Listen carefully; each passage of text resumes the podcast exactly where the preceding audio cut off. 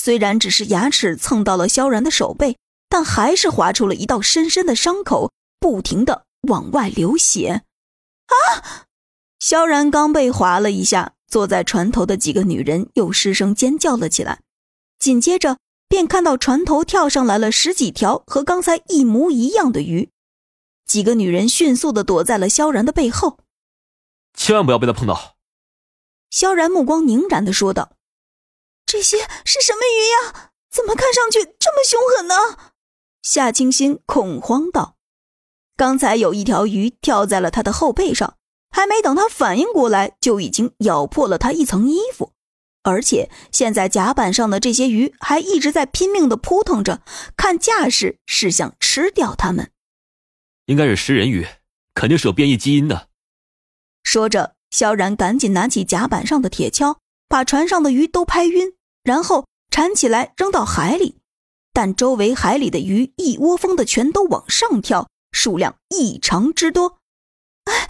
你以前没有见过这种食人鱼吗？有没有什么解决办法呀？宋菲儿着急的问道。浩南恐慌的摇了摇头。就算是他和海盗们混了这么长时间，也从来没有见过这种食人鱼呀。准确的说，他一直认为整片海域都是安全的，只有那座荒岛上有变异生物。没想到现在变异基因都已经扩散到海里了。他们现在只能这样认为。因为真正投放这些变异食人鱼的幕后黑手是刘华龙，眼看着跳上来的鱼越来越多，萧然一个人有些棘手。苏妍儿赶紧推了浩南一把，说道：“喂，你一个大男人躲什么躲？快上呀！”“不用，这些鱼太危险了，你们全都躲在船舱里面。”萧然一边站在甲板上挥动着铁锹，一边朝着身后喊道：“浩南。”把他们照顾好了。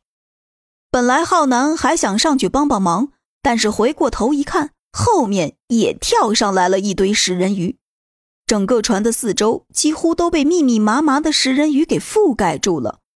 浩南见状，赶紧带着几个女人往船舱跑去。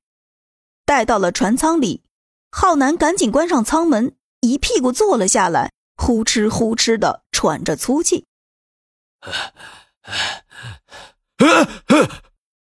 眼看着船舱的地上就有一条食人鱼，吓得浩南当场窜了起来。